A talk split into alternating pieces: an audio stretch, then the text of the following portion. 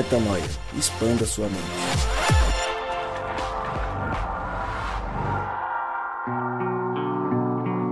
Seja muito bem-vindo a mais um podcast Metanoia. Você está no podcast Metanoia número 166. E claro, como eu sempre digo, meu nome é Lucas Vilches e estamos juntos nessa caminhada cheia de novidades. E antes dela, uma coisa que eu sempre falo também, toda terça-feira, um novo episódio lançado e você acessa tudo o que fazemos lá no nosso portal, que inclusive está com um projeto para mudar. Nosso portal está lá no portal metanoia.com. Mas grandes, eu, grandes eu acho que é pouco. Vou falar gigantes novidades, enormes novidades estão pelo caminho. Uma delas a gente vai contar hoje em primeira mão. Talvez você ouça esse, essa novidade em outros episódios, mas lembre-se que foi neste que contamos essa novidade pela primeira vez. Talvez a gente coloque ela nos episódios passados. Então talvez você, ué, mas você falou aquele dia? É, é porque a gente usa a tecnologia para o bem da informação. Fato é que o podcast Metanoia está com novidades, está tomando rumos ainda maiores para a glória de Deus e o Rô vai falar. Rô, você conta essa novidade não? Conto, conto Então sim. tá Pri- bom, conta aí. Primeiramente, queria é, agradecer você que está ouvindo a gente mais uma vez e do apoio constante que vocês têm com a gente aqui. Toda semana, aproximadamente 5 mil pessoas ouvem é, os nossos podcasts na internet. Isso tem sido maravilhoso, ter recebido o carinho de vocês, os feedbacks em todas as plataformas. E a gente decidiu, para 2019, dar um passo diferente para Metanoia, é, incluindo a criação de um canal no YouTube e, e muito conteúdo a mais é, de podcast para vocês receberem por, por semana e, e a gente quer fazer isso de uma maneira é, tamanha que a gente possa alcançar um número maior de pessoas e melhorar significativamente a qualidade de tudo aquilo que você é, aproveita da gente por aqui. né? Então, para que isso aconteça, para que a gente consiga é, se desenvolver dessa forma, a gente precisa muito do apoio de vocês. Então, eu quero deixar é, esse um, um endereço para você aqui da internet que você pode entrar pelo portal Metanoia, portalmetanoia.com/barra catarse, portalmetanoia.com/barra catarse ou se você quiser ir direto no Catarse, você pode ir em catarse com se no final ponto me barra podcast metanoia. Esse é o endereço do Metanoia no Catarse. O Catarse nada mais é do que um site de captação de recursos para causas que a gente apoia. Então, o que a gente é, pretende fazer para o ano que vem, que nada mais é do que evoluir significativamente aqui é, o Metanoia com, com vários projetos a mais. Você vai conhecer esse projeto nessas páginas que eu te passei, nesses endereços. É, com, essa, com essa evolução, a gente espera que é, mais pessoas sejam atendidas e para isso precisamos aqui de mais recursos, mais pessoas envolvidas, é, pessoas envolvidas em tempo integral, para que tudo aquilo no final saia com grande qualidade para você. Então, entra lá, conheça nosso projeto pro ano que vem, é, nesses dois sites que eu passei, eu acho que foi repetitivo pra caraca aqui, né? Foi repetitivo, mano, não foi? Eu repeti umas três, quatro vezes assim, acho que é... Mas tudo bem. Você, tá, você ficou chateado? Eu acho que ficou ruim, porque eu Não, acho que ficou eu... ótimo. Ficou bom? Continua.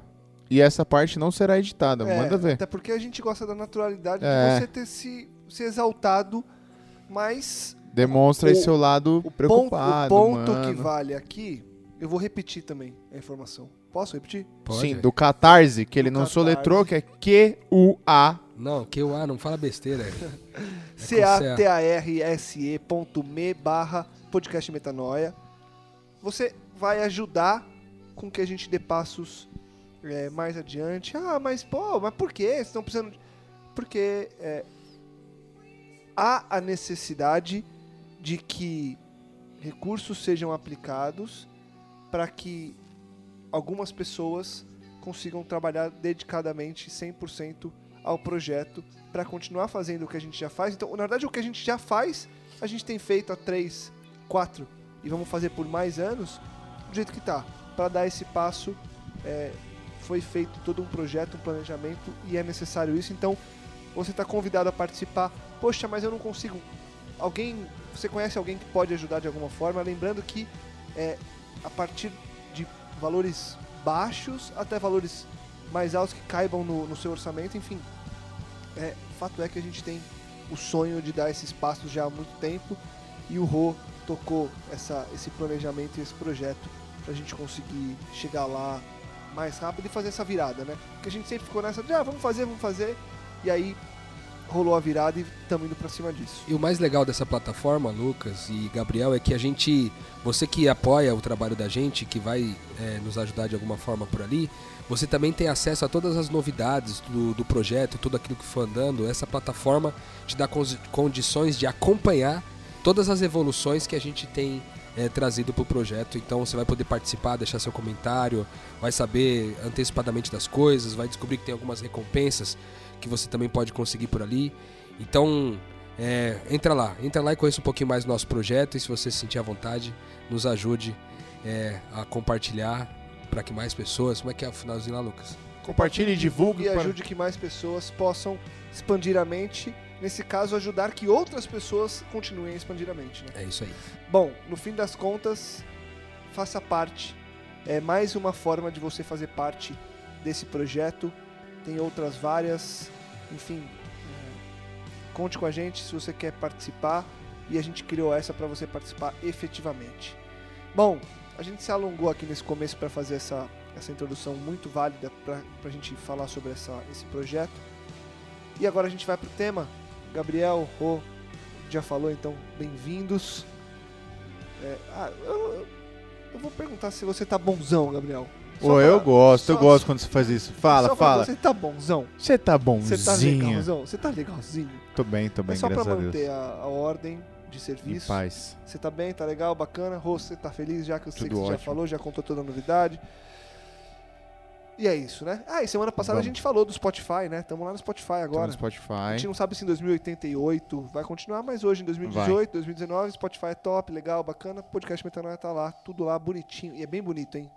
É o mais bonito, né? É. Fica, Ah, é, fica não, é, organizadinho, é. bem bonito. É legal. Spotify é Podcast evoluindo. É mais bonito que o iTunes. Eu gosto, eu sou da- do Apple, mas eu gosto mais É. do, do Spotify. Vamos lá então. Carta de um discípulo. Conteúdo pesado que o Rô indicou pra gente fazer. É, Carta de discípulo é um trecho do livro Assinatura de Jesus, do Brennan Manning, de um jovem pastor do Zimbábue. Para você que não leu esse livro, leia indicação fortíssima do Metanoia, Assinatura de Jesus, de Brennan Manning. E lá no meio deste livro tem esse texto que chamamos de Carta de um Discípulo, que a gente vai ler e vai se inspirar nesse conteúdo para fazer o nosso podcast hoje. Então eu leio aqui para que a gente possa refletir sobre essa reflexão feita anteriormente já por esse por esse discípulo e hoje por nós. Fala aí, Rô. Lembrando, né, que essa carta foi escrita por esse jovem pastor no Zimbábue, né, em meio a um processo de martírio ali pela fé, ele vivendo uma perseguição ali da fé cristã na região do Zimbábue. Então, é, é uma carta escrita no meio do, do vendaval, vamos dizer assim, no meio do, do tornado de perseguição religiosa, tá bom? Show, show. Boa. Contexto é importante. Vamos lá então. Sou parte da fraternidade dos que não se envergonham. Tenho o poder do Espírito Santo. A sorte foi lançada, ultrapassei a linha. A decisão foi tomada, sou discípulo dele. Não olharei para trás, não darei trégua, não diminuirei o ritmo, não retrocederei e não ficarei parado. Meu passado está redimido, meu presente faz sentido, meu futuro está assegurado. Não aguento mais vida medíocre, andar pela visão, joelhos macios, sonhos sem cor, visões amansadas, conversa mundana, doação barata e alvos minimizados. Não mais preciso de proeminência, prosperidade, posição, promoções, aplausos ou popularidade. Não tenho de estar certo, ser o primeiro, o maioral, reconhecido, louvado, querido ou premiado. Vivo agora pela fé. Reclino-me em Sua presença. Ando por paciência. Sou elevado pela oração e obro com poder. Meu rosto está decidido, minha marcha é acelerada, meu alvo é o céu, meu caminho é estreito, minha estrada acidentada, meus companheiros poucos, meu guia confiável, minha missão clara. Não posso ser comprado, dissuadido, desviado, seduzido, mudado de rumo, iludido ou atrasado. Não recuarei diante do sacrifício, não hesitarei na presença do inimigo, não me entregarei aos valores da popularidade e não perambularei no labirinto da mediocridade. Não desistirei, não me calarei e não darei trégua até que venha a última medida, permanecido, acumulado, orado, pagado à vista e pregado pela causa de Cristo. Sou discípulo de Jesus. Devo ir em frente até que ele venha, doar-me e esgotar-me as forças, pregar tudo o que sei e trabalhar até que ele me detenha. E quando ele vier por si mesmo, não terá problema em, em me reconhecer. Minha bandeira está clara. Incrível carta, né, cara? Animal, tá louco. Incrível carta. Sensacional. A mesmo. carta por si só já é uma pancada, né? É muito legal saber desse contexto, né, que foi escrita essa carta, porque quando a gente entende que o contexto pode ser de uma perseguição religiosa declarada como essa no Zimbábue, ou pode ser é, a pressão cotidiana, né, do dia a dia de alguém que decidiu é, ser um discípulo de Jesus, né? o, a carta vale para todos, por isso que o Brennan Manning citou ela nesse livro Assinatura de Jesus, porque ela realmente tem validade para cada um de nós, né? E eu gosto logo do começo que ele já ele já entra pegando forte, né, com um lance dizendo pra gente que ele é parte dessa fraternidade de pessoas que não se envergonham, né? que não têm vergonha do evangelho, que não têm vergonha da sua fé, que não têm vergonha de ser o que são, de ser discípulos de verdade, sabe? Eu acho que esse começo já começa dando tom de alguém que tem orgulho do que faz, né? Ele finaliza lá no, lá no finalzinho, quando ele fala assim, a minha bandeira tá clara, tem um pouco a ver com esse começo. Acho que ele começa e fecha mais ou menos na mesma linha. Ele diz, eu não tenho vergonha do que defendo, do que sou, do que me proponho a ser, e depois ao final ele fala, a minha bandeira tá clara, né? Ou seja, ele não tem vergonha de carregar essa bandeira, ele não tem vergonha de, de carregar o nome de Jesus por onde vai, sabe? Então, eu acho que logo de cara ele já começa com isso, né? e com uma declaração segura na sequência dizendo que ele tem o Espírito Santo. E aqui tem um, um detalhe, né, que às vezes as pessoas podem é, olhar para essa declaração e até achar o cara um pouco arrogante e falar, eu tenho o Espírito Santo. Como é que o cara pode dizer que tem o Espírito Santo? Mas isso é amparado no texto bíblico que fala que o Espírito Santo foi derramado sobre toda a carne, né? Nós cremos que em todo ser humano existe o Espírito Santo. Alguns permitem esse Espírito é, se, de se desenvolver e outros não. E aqui ele diz claramente, ele tem segurança que o Espírito Santo está sobre ele. E essa segurança é muito útil para quem vive em missão, porque em muitos momentos você é confrontado com situações espirituais e estar convicto de que o Espírito Santo vive em você, que ele está com você, é fator importantíssimo para que você desenvolva essa batalha espiritual, vamos dizer assim, diante de uma circunstância que, que é de ordem espiritual. Eu, gosto, eu gosto muito desse começo, ele já começa dando um, um tom legal, assim.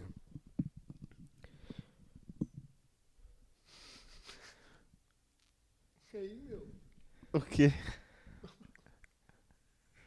Os, os caras bugaram, meu.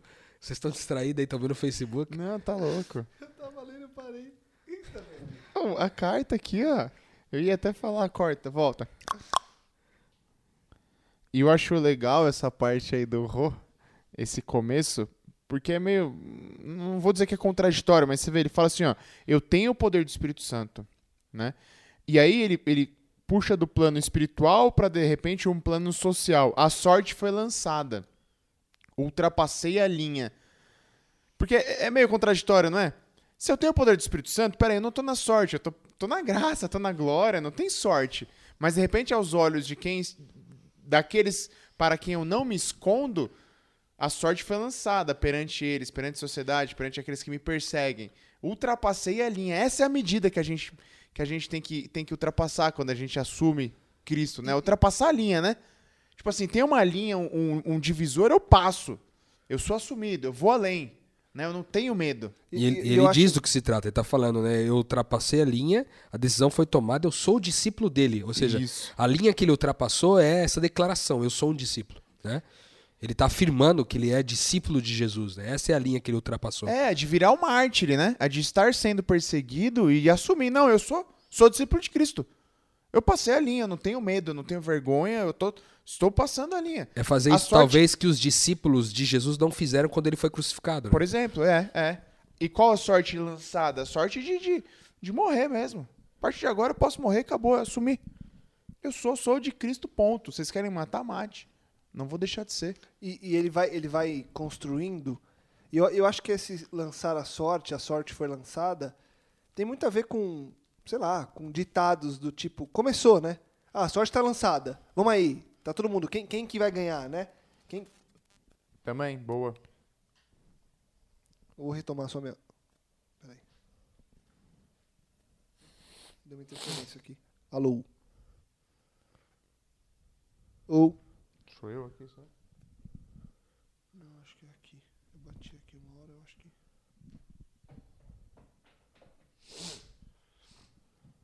Bom, bom, bom. Então, eu acho que esse ponto da sorte foi lançada tem um pouco de ditado popular de quando você começa algo, você fala, ah, a sorte está lançada, então começou. E eu acho que eu vejo aqui, é, pode ser a linha que só divide algo, mas eu vejo como uma linha de início de uma corrida De partida, de né? partida. Quando você põe o pé, você não volta mais atrás. Você tem que completar agora, porque você tem que ir pra frente. Então, assim, vou, vou pra frente. E acho que ele vai, ele vai construindo de um jeito, ele, ele traz várias Acho que tem, frases. tem até muito a ver com isso, a continuidade do que ele fala no Tem, texto. né? Ele Então- fala: não olharei para trás, não darei trégua, não, diminuirei o ritmo. É, tem, tem tudo isso e eu acho que o ponto que ele fala, não aguento mais vida medíocre. Acho que Ah, tem a é ver com bacana você sair do demais. lugar, entendeu? Eu acho que a mediocridade, e mediocridade não é um não é um ponto negativo quando olhado só pela palavra, porque mediocri- mediocridade é você estar na média. Sim. É, só que a gente usa a mediocridade como um problema, porque Uma nem- palavra pejorativa às vezes, né? Exatamente. A palavra por si só não é pejorativa. Mas nos contextos que normalmente a gente usa, sim, ela é um problema. Porque, ah, eu sou uma pessoa medíocre, significa que, teoricamente, eu me acostumei a estar na média. Então, assim, ah, a média tá bom pra mim. É a eu, eu atrelaria isso à famosa zona de conforto. Ah, eu tô aqui na zona de conforto, tá legal. E eu acho que um cara como esse, que escreveu isso, ele dá uma bicuda na zona de conforto. Eu acho que para você viver uma vida e até pegando o gancho do que a gente falou no podcast passado, você viver a vida de quem quer aproveitar tudo que a vida tem para te dar, o amor de verdade, não dá para você viver mediocri- a mediocridade. Porque a pessoa medíocre é aquela pessoa que a gente no final do podcast falou, eu até comentei, que vai sim querer dormir mais cedo de segunda a quinta, de domingo a quinta, para ir trabalhar no dia seguinte eh, e conseguir, entre aspas, performar bem no trabalho, e no final de semana enfia o pé na jaca e recomeça o mesmo ciclo e já não tem amigos, já não vê pessoas, e já não se desenvolve, e já não tem um relacionamento com Deus. E aí quando você vê um cara falando tudo isso, você pensa, será que eu não estou vivendo uma vida medíocre?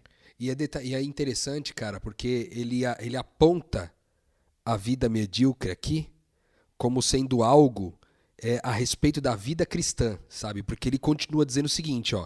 Eu não aguento mais a vida medíocre, que é o quê?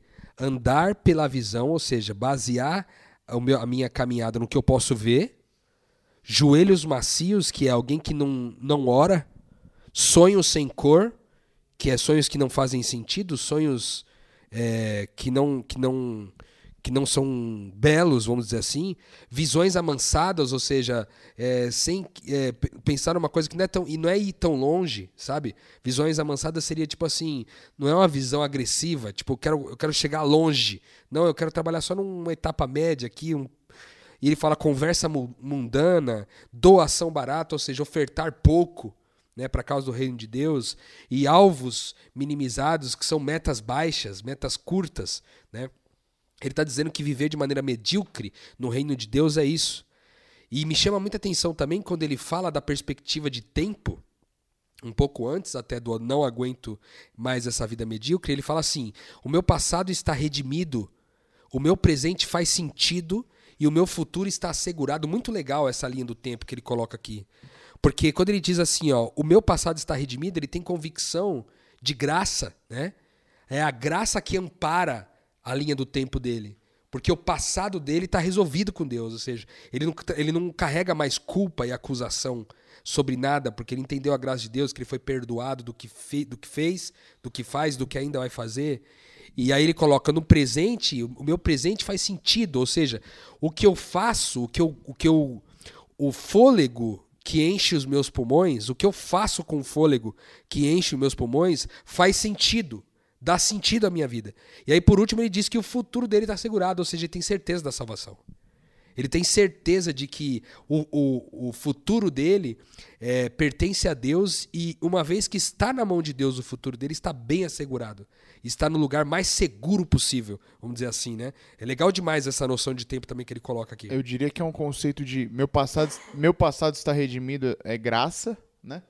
Meu presente faz sentido, eu diria que é misericórdia, né? Porque quando você entende que você está sobre a misericórdia de Cristo, você tem sentido de vida. Você acorda e fala, pô, eu não mereço estar aqui. Mas graças à graça, né, que foi estendida, pela misericórdia de Cristo eu vivo hoje. E o futuro é, uma, é um entendimento de glória, né, cara? Que a gente falou aqui diversas vezes em vários podcasts, enfim. De que um dia estaremos com Cristo, de que um dia seremos completos em Cristo, né? É uma linha muito bacana mesmo.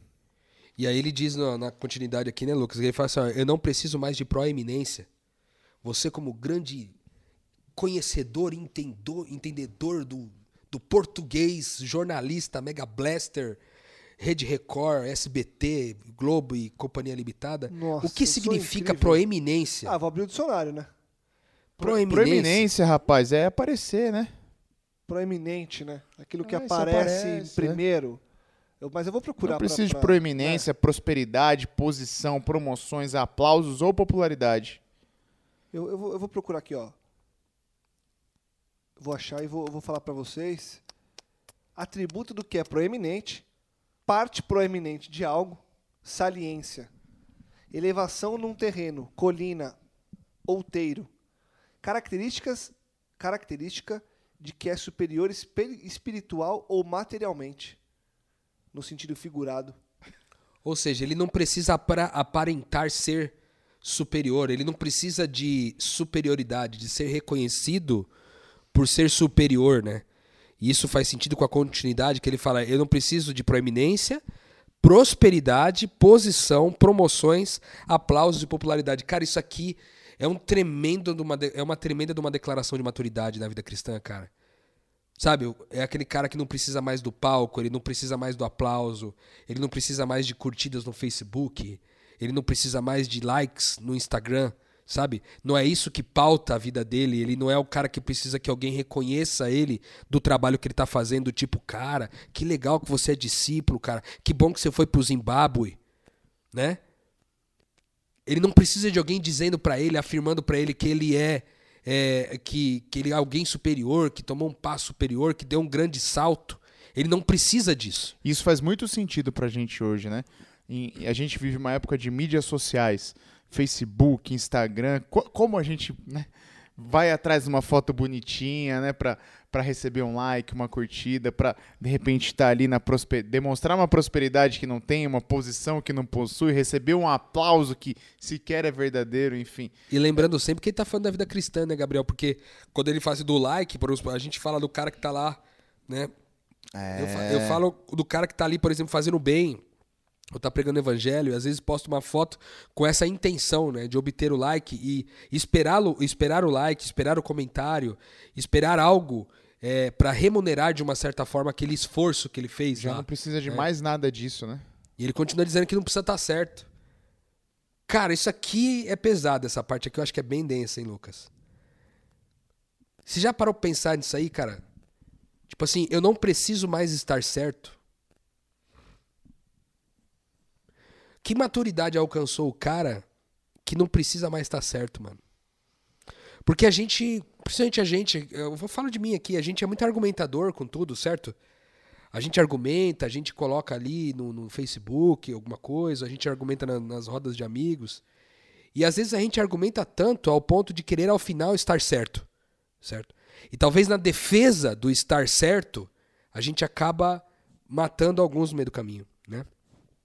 Na defesa de dizer o que eu falei tá correto, eu acabo é, passando por cima de, de pessoas, né? passando por cima de, de seres humanos, para poder chegar nessa consciência. Então ele diz: Eu não tenho de estar certo de ser o primeiro, de ser o maioral. O que, que é abrir mão de ser o primeiro, mano? O que, que é escolher não, não, não competir para ser o primeiro? É tão contracultural, né, cara, com relação a tudo aquilo que a gente vive hoje. Ele tá dizendo, eu não preciso ser reconhecido, louvado, querido, premiado. Até querido, né, ele coloca no jogo. Ele quase que tira aquela última camada da, da teoria lá de Maslow, né, que é o reconhecimento, né. Essa, é, na verdade, acho que é o penúltimo, porque o último é a satisfação pessoal, se não me engano. Mas o reconhecimento, ali a penúltima, ele quase desconsidera essa, essa necessidade. Ele não precisa mais disso, cara. O cara tá tão preenchido de quem Deus é, ele tá tão cheio de Deus, que ele não precisa de reconhecimento de ninguém, cara, para nada. Na vida cristã. Porque volta de novo, né? Quando ele tá falando da carta aqui, eu acho que a gente tem que sempre focar no podcast de hoje, que ele tá falando da vida cristã. Ele, na vida cristã, não precisa disso. Que a, a, a dedicação, que é o que ele tá assumindo, né? Que é o que ele tá assumindo, é que é o trabalho o dele. completo discipulado, né? É o completo. E ele, e ele é, coloca tudo isso quase que como abrindo mão mesmo dessa necessidade ele não precisa mais disso, ou seja, isso não contribui em nada para ele. Ser louvado, ser. Porque pensa, o cara, o cara tá no Zimbábue, né? África. Já para quem que vive aqui como nós no Brasil aqui, você já pressupõe que o cara, pô, o cara é um tremendo um cara porque saiu daqui para ir pro Zimbábue, entendeu? Já só o fato dele estar tá lá já pressupõe um negócio que ele já poderia ser louvado, mas ele não espera isso. E, e agora me lembro da Yasmin, que já esteve com a gente aqui é, em algum momento num podcast que nós falamos aqui sobre missão transcultural, quando ele esteve no Brasil com a gente, a Yasmin que está na China. Inclusive, um grande abraço, um beijo aí, Yasmin, nossa amigaça. Beijo, Yasmin. É, é interessante, né? eu, eu, eu olho para a história um pouco desse cara e lembro um pouco da, da vida dela, da caminhada dela lá, sabe? Porque lá, cara, lá na China, do outro lado do mundo, ela também não tem isso aqui, entendeu? Não tem reconhecimento, não tem premiação, é só bucha. É só, é só pancada, entendeu?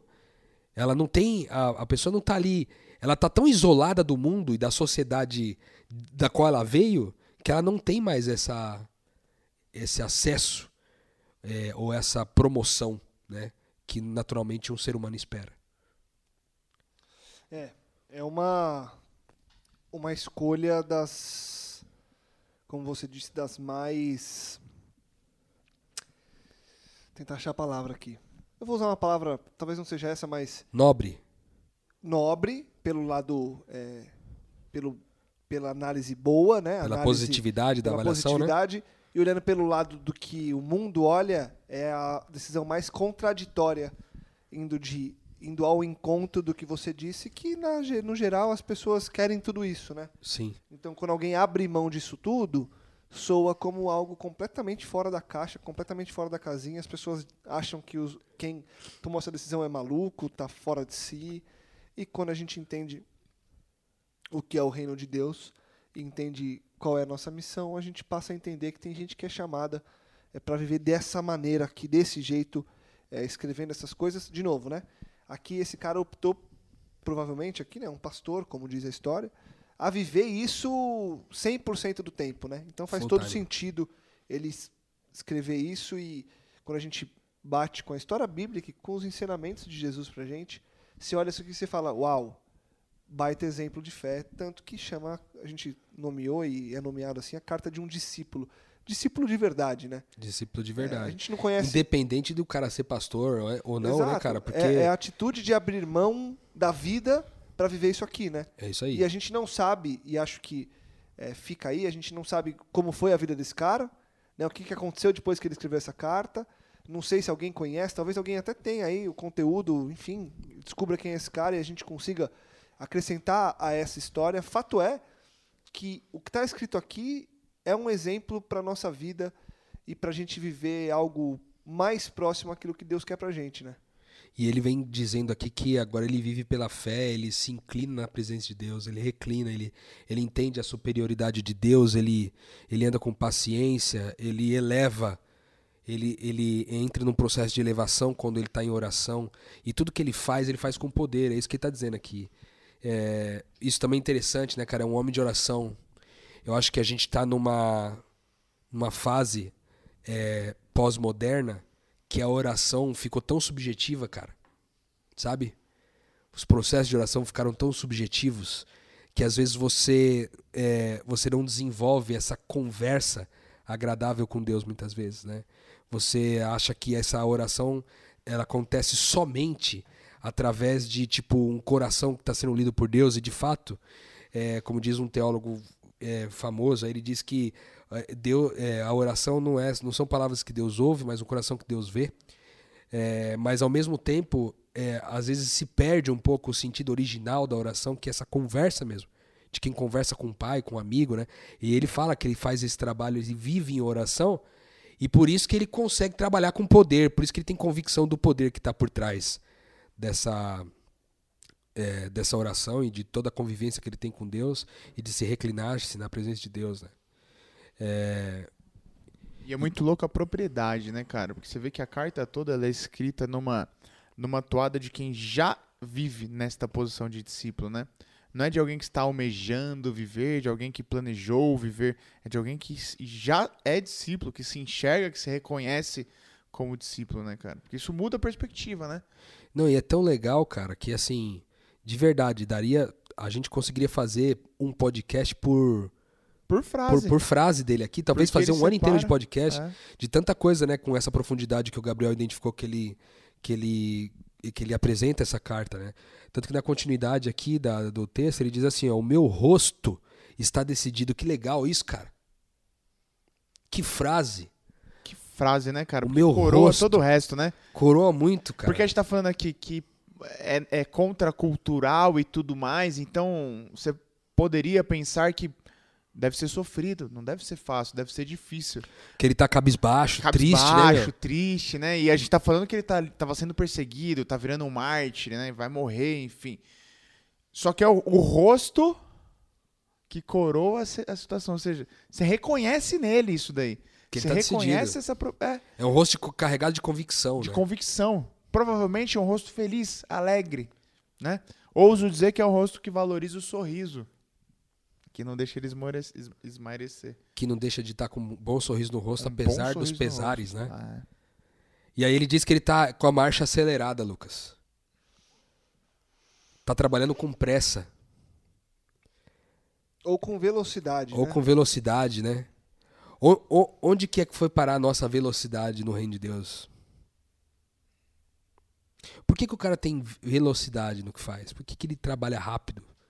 Por que, que talvez ele tenha, ele tenha uma marcha acelerada? Seria É o senso de urgência, né? o senso de urgência, né? Porque tudo pode mudar, né? No próximo E, segundo. e- e é legal aqui, é, as coisas não acontecem por acaso, não é mesmo, amigos? É isso. É, e na música que a gente falou na semana passada, é, em um dos versos ele diz, né? Correr sem se desviar da rota, né? É isso aqui, ó. É você ter a marcha acelerada, saber qual que é o seu alvo, saber que o caminho é estreito, que a estrada é acidentada, só que o seu guia é confiável e por ter uma missão clara, você não se desvia da rota, entendeu? Ah, coisa linda. Então, no fim das contas, olha só. Quando que você acelera um carro? Mas acelera mesmo. Vamos lá. Fórmula 1. Por que, que na reta o cara tem coragem de chegar a 300 e pouco por hora? Porque o carro é seguro, né? Porque a dinâmica do carro permite que ele faça aquilo. Provavelmente, se ele chegar a quase 200 com um carro velho, sem aerodinâmica numa estrada, a chance de acontecer um acidente é muito grande. Agora, vou, vou- você falou um negócio aqui, vou dar um outro exemplo na mesma linha. Não sei se, vocês- se vocês já viram, mas esses caras que fazem rally, piloto e copiloto, como que o cara tem a confiança de entrar a 120 na curva tal, É isso aí. Boa. na estrada Me- melhor ainda, acidentada, melhor ainda. porque a estrada é acidentada, porque o guia dele é confiável, né? Porque o copiloto sabe qual é a inclinação, qual a velocidade, e ele vai. Bem- Seja, é incrível, né? Essas corridas exemplo. é incrível. Você fala, Ótimo, cara, como é que exemplo. pode? Como pode? É o que ele tá falando aí. Ele tá correndo, a estrada é acidentada, vai ser. Mas o guia é confiável. E ele, E e é por ele isso que tá ele ali corre. com uma. Ele tá com GPS, mas às vezes ele tem que recorrer ao mapa de papel, né? É, então. E confiar que o cara interpretou Ex- o mapa perfeito. certo, né? Certinho, é. E só vai, corre. O detalhe também aqui interessante nessa parte aqui, que acabou passando batida aí quando o Lucas leu, ele fala que os companheiros dele são poucos. Ele está dizendo, ó, o meu alvo é o céu, ou seja, ele quer chegar no céu, o caminho é estreito, né, a, a estrada acidentada, meus, meus companheiros são poucos, meu guia é confiável e minha missão clara. É, um é uma caminhada é, é, Um Solitária, né, solitária, né? é uma caminhada solitária. Nesse nível que ele está vivendo, assim, nesse nível hard Então. que ele está vivendo, se torna bem solitário. Mas né? aí, será que ele quer dizer que é, é solitária porque são poucos os que chegaram, que, a- que cruzaram a linha e se assumiram e se entendem verdadeiramente como discípulos? Ou porque realmente, mesmo aqueles que não se, assu- se assumiram como discípulos, também sequer apoiam? Né? Porque tem muito disso daí, né? A gente vive em comunidades. Muito, quantas vezes você não, você não escuta, é, é, você não enfrenta dificuldade dentro da própria comunidade para viver o exemplo de Cristo, né? É, eu acho que faz muito sentido quando ele fala de companheiros poucos, porque a- o significado de companheiros aqui no dicionário é aquele que acompanha, que faz companhia ou que vai na companhia, né? Aquele que participa das ocupações, das atividades, das aventuras ou do destino de outra pessoa. Então, o companheiro é aquele que caminha junto, que corre junto, que, que tá vive as mesmas mesma coisas, coisa, né? né? Que eu acho que tem um pouco Então é disso, bem essa caminhada ali da mesmo. caminhada ali da Yasmin que a gente citou agora há pouco, ela tá ali correndo na China, mas tá sozinha. Do, Lu, do Júnior e da Aninha também, que estão lá na Jordânia. Inclusive, ela falou recentemente pra gente que tinha uma vaga aberta para professora de português na mesma universidade que ela tá dando aula de português, porque ela dá aula de português para se manter lá enquanto vive em missão. E ela disse que tinha uma vaga, ela mandou para vários amigos que tinham que queriam viver em missão e tal, e quando os amigos viram ali as condições, né, porque não não são 100% favoráveis, né, vamos dizer assim, porque a proposta comercial para essa vaga não é tão atrativa, né? é, as pessoas desistiram, assim, a grande maioria desistiu. né? Então ela permanece caminhando solitária, sabe? Talvez a única companhia que ela tenha seja via WhatsApp, via Facebook, via é, é, tecnologia de alguma forma, né? Mas a caminhada de fato mesmo, ou seja, quem trabalha na China com ela?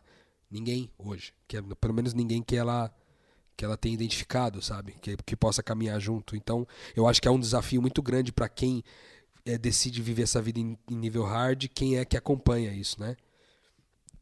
A- E aí, cara, ele, ele de repente ele entra num assunto aqui que está muito em voga no nosso país nesse momento, né, pós-eleição, é, que ele entra a respeito da, dos valores, né, que ele tem, é, que ele diz assim que ele não, eu não posso ser comprado, dissuadido, desviado, seduzido, mudado de rumo, iludido ou atrasado. Acho que para cada palavra, de novo, daria mais um podcast, né? Só nessa parte aqui, né, meu? É, a gente fizesse uma série sobre valores eternos, talvez a gente falaria sobre isso, né? Com certeza. E eu acho que o que norteia, se, for, se a gente fosse traçar uma linha só, para não entrar em cada um dos detalhes, justamente pelo fato da, do tamanho do conteúdo, se, se assim eu fosse, é que ele não pode ser comprado, dissuadido, desviado, seduzido, mudado de rumo, iludido ou atrasado por ter certeza do guia e por ter certeza do caminho. Porque no fim das contas, vamos lá, você só pode ser comprado quando você não tem certeza do que vem ali pela frente. Você só aceita a propina, você só aceita o desvio quando você não tem certeza de que o que você está fazendo vai te levar ao lugar certo da maneira correta. Então, ah, tudo bem, vai. Ah, isso vai me ajudar a acelerar tal coisa. Ah, não tem problema, né? Eu não vou prejudicar tanto tal pessoa. Então, assim,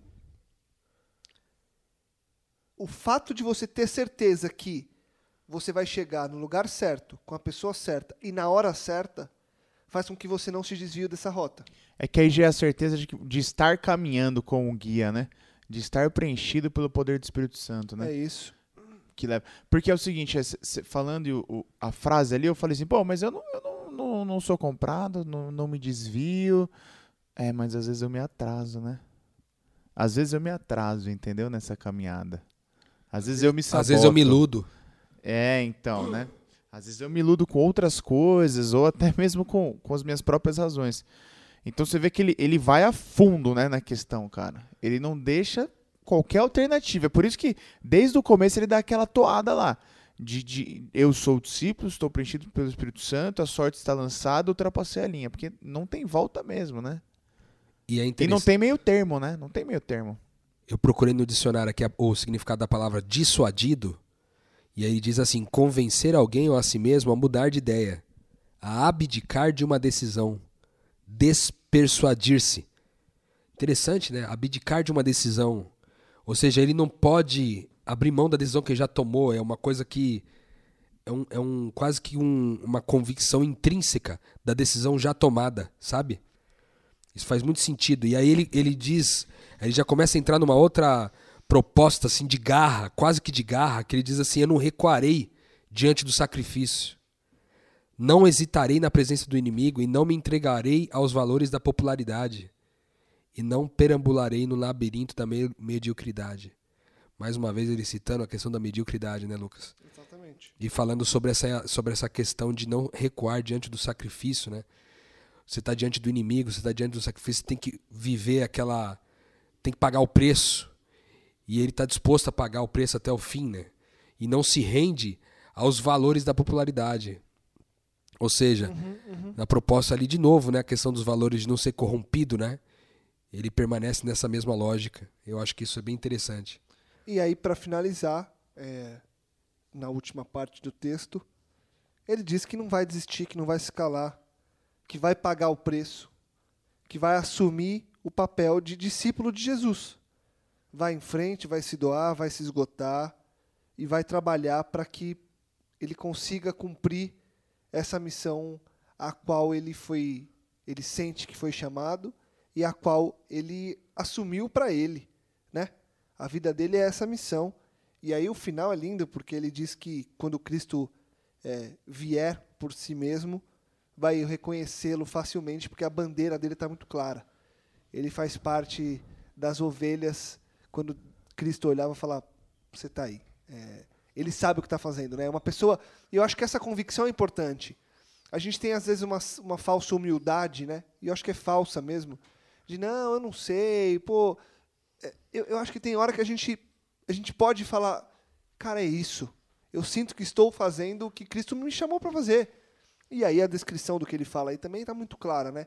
Mas é a certeza de fazer o que Cristo te chamou para fazer te faz ter a certeza de que no fim das contas era isso, né? Você estava aqui por esse motivo, né? É, e de novo ele vem com detalhes no texto tão especiais, né, cara? Por exemplo, é, ele diz assim: Eu devo ir em frente até que ele venha, e aí ele diz: Doar-me até esgotar-me as forças.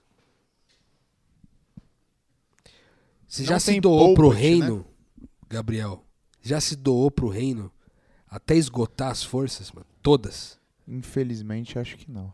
Acho não, Essa é a pergunta que a gente infelizmente, faz não. pra nós, mano. Doar-se até esgotar. Tipo assim, até não. Sem até você não ter mais nada. condições físicas ou psicológicas de continuar, tá ligado? Doar tanto até exaurir. É louco isso, né? Que ele fala aqui, cara. É tipo uma vida assim, entregar integral, né? tudo, é integral. né? Entregar tudo. E aí ele fala, pregar tudo que sei. Porque às vezes a gente acumula tanto, né, mano? Acumula de conhecimento. Ainda mais nós aqui do Metanoia que preza tanto essa questão da metanoia, né? De viver sempre ampliando o conhecimento. A gente prega tudo que a gente sabe, mano. Ô, vamos combinar aqui, Lucas. Quantos são os podcasts até agora? 160 e poucos. 166. 166 podcasts até agora. A gente já pregou tudo que a gente aprendeu aqui? Acho que nem, nem 10%. Nem 10%, né, velho? 5, talvez? Não, muito pouco. É louco isso, né, meu? Tanto que a gente nunca teve dificuldade para fazer um conteúdo, né? É, mas Nunca. peraí, mas aí Porque tem também muita coisa para falar. tem o seguinte, né?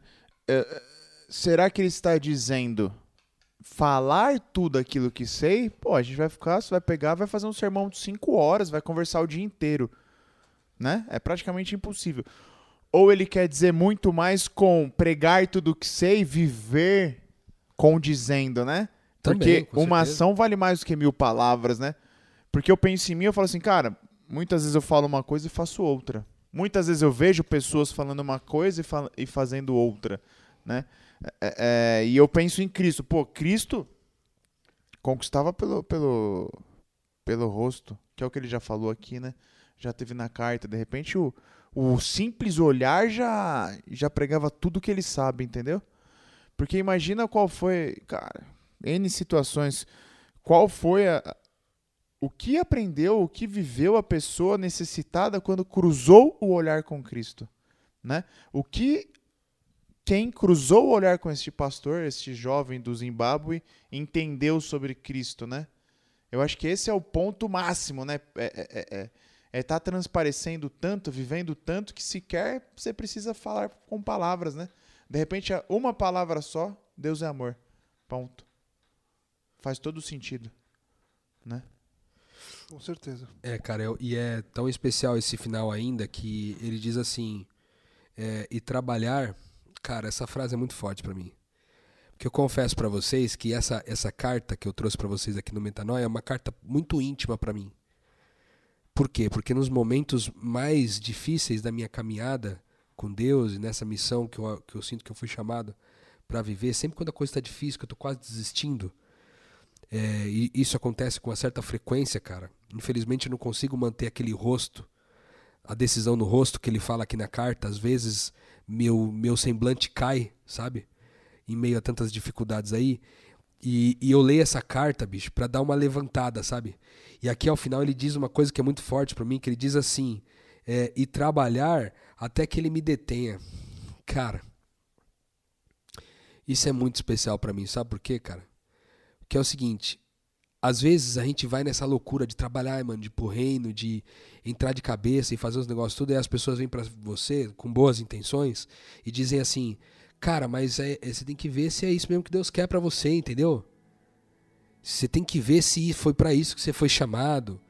Você tem que ver se não é pra você pensar mais na sua família, mais em você.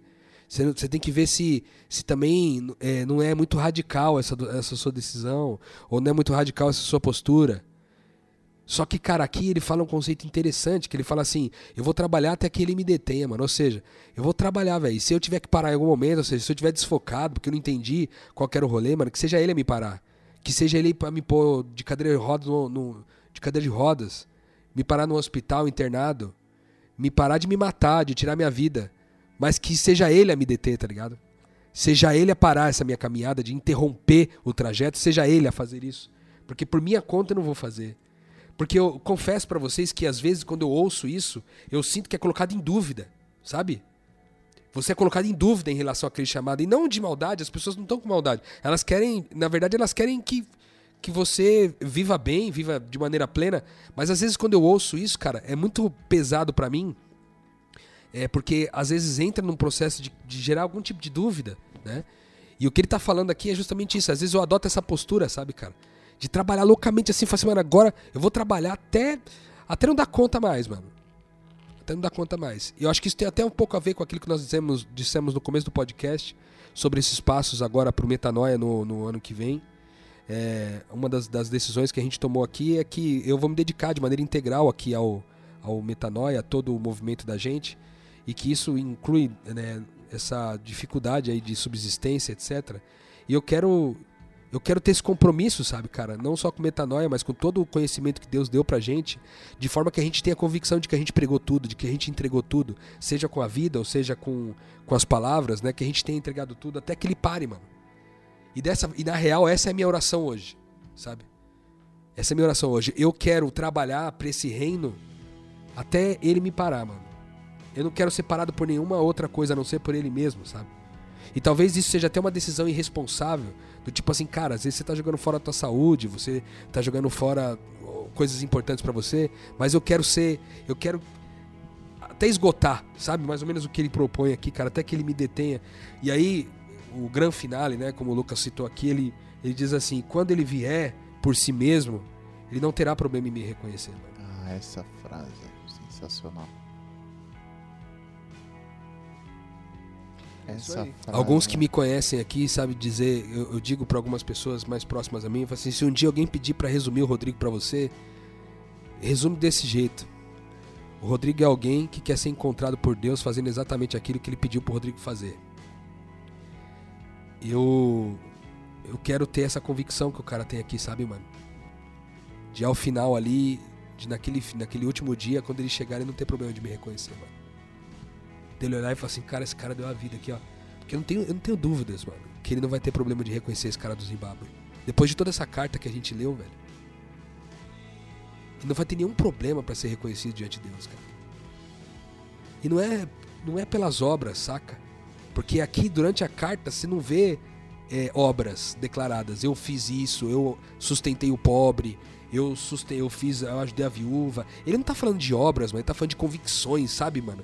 De uma pauta de vida, de um schedule de vida, assim, de, um, de uma agenda, de uma programação de vida é clara, sabe, a respeito de uma bandeira que ele defende, cara. E ao final ele diz isso porque ele não vai ter problema de me reconhecer, minha bandeira tá clara, mano. Aí eu digo para você que tá ouvindo hoje a gente, aí o metanoia, você que é discípulo de Jesus, ou você que não atravessou a linha ainda, é, tua bandeira tá clara, irmão. A bandeira da tua vida tá clara. Eu ainda sofro com essa resposta. Que eu queria que a minha convicção fosse a mesma do desse pastor, desse jovem pastor do Zimbábue. Eu ainda não tenho essa convicção, mas eu quero chegar lá. E eu acho que você talvez esteja caminhando na mesma pauta que a gente. Se você segue o Metanoia já há algum tempo, se você segue a gente há algum tempo, você sabe o quanto que a gente se importa com isso. Talvez o nosso discurso ainda seja maior do que a nossa prática, talvez é, tudo aquilo que a gente aprendeu aqui, a gente compartilhou com vocês e com o mundo, talvez ainda esteja muito no, nossa, no nosso discurso. É, mas também a gente está muito diferente de quando a gente começou essa caminhada, certo, Lucas? Sem dúvida. Certo, Gabriel? Amém. Eu com acho certeza. que nós estamos muito distantes, talvez, do pastor do Zimbábue Sim. e talvez do próprio Cristo como nossa referência principal, mas dá esperança saber que a gente também está muito distante daquilo de, do ponto de partida, né? De onde a gente saiu, cara, de quem nós éramos, né?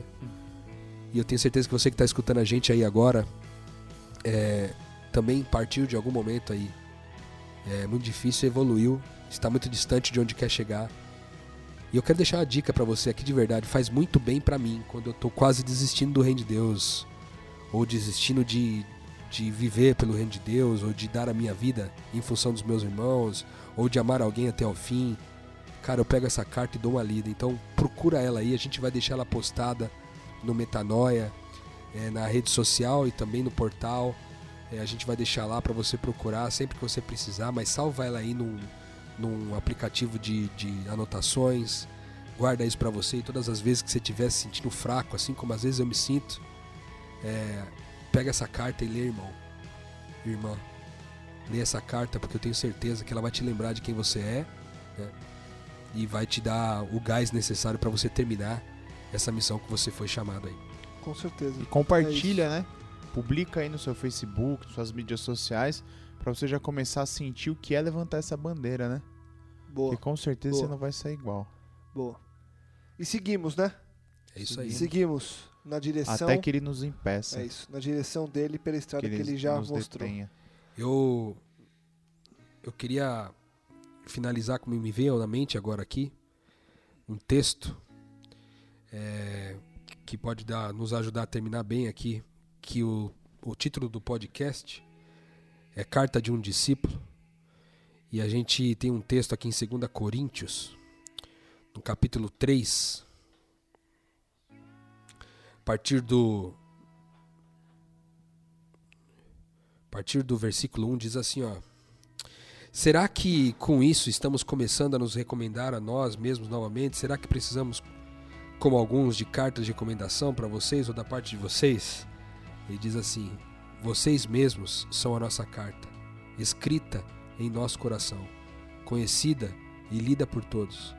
Vocês demonstram que são uma carta de Cristo, resultado do nosso ministério, escrita não com tinta, mas com o Espírito Santo de Deus vivo, não, e não em tábuas de pedra, de pedra, mas em tábuas de corações humanos. É, ele está dizendo para nós aqui, Paulo, que nós somos cartas vivas. Que essa carta de um discípulo, que nós lemos hoje aqui, estudamos juntos no podcast, que ela te lembre que você é uma carta viva. Uma carta viva que não é escrita com tinta, como diz o texto aqui, mas com o Espírito Santo do Deus vivo. que a gente se lembre de que em cada lugar que a gente pisar, a gente é essa carta viva, essa carta de um discípulo viva. É, e não somente um texto escrito com tinta e nem em tábuas, mas nos corações humanos. Que essa seja a nossa convicção até o último dia, até que ele volte. Amém. Amém. Valeu, Rô.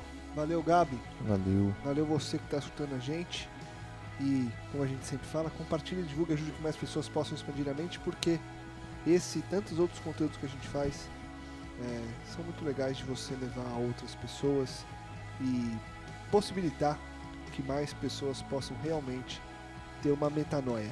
Bom, semana que vem a gente volta com muito mais metanoia. Não esquece de entrar lá no Catarse, não esquece de apoiar esse projeto, não esquece de compartilhar esse projeto e não esquece de continuar com a gente semana após semana para expandir a sua mente. É isso. Semana que vem estamos aqui mais uma vez. Metanoia, expanda a sua mente.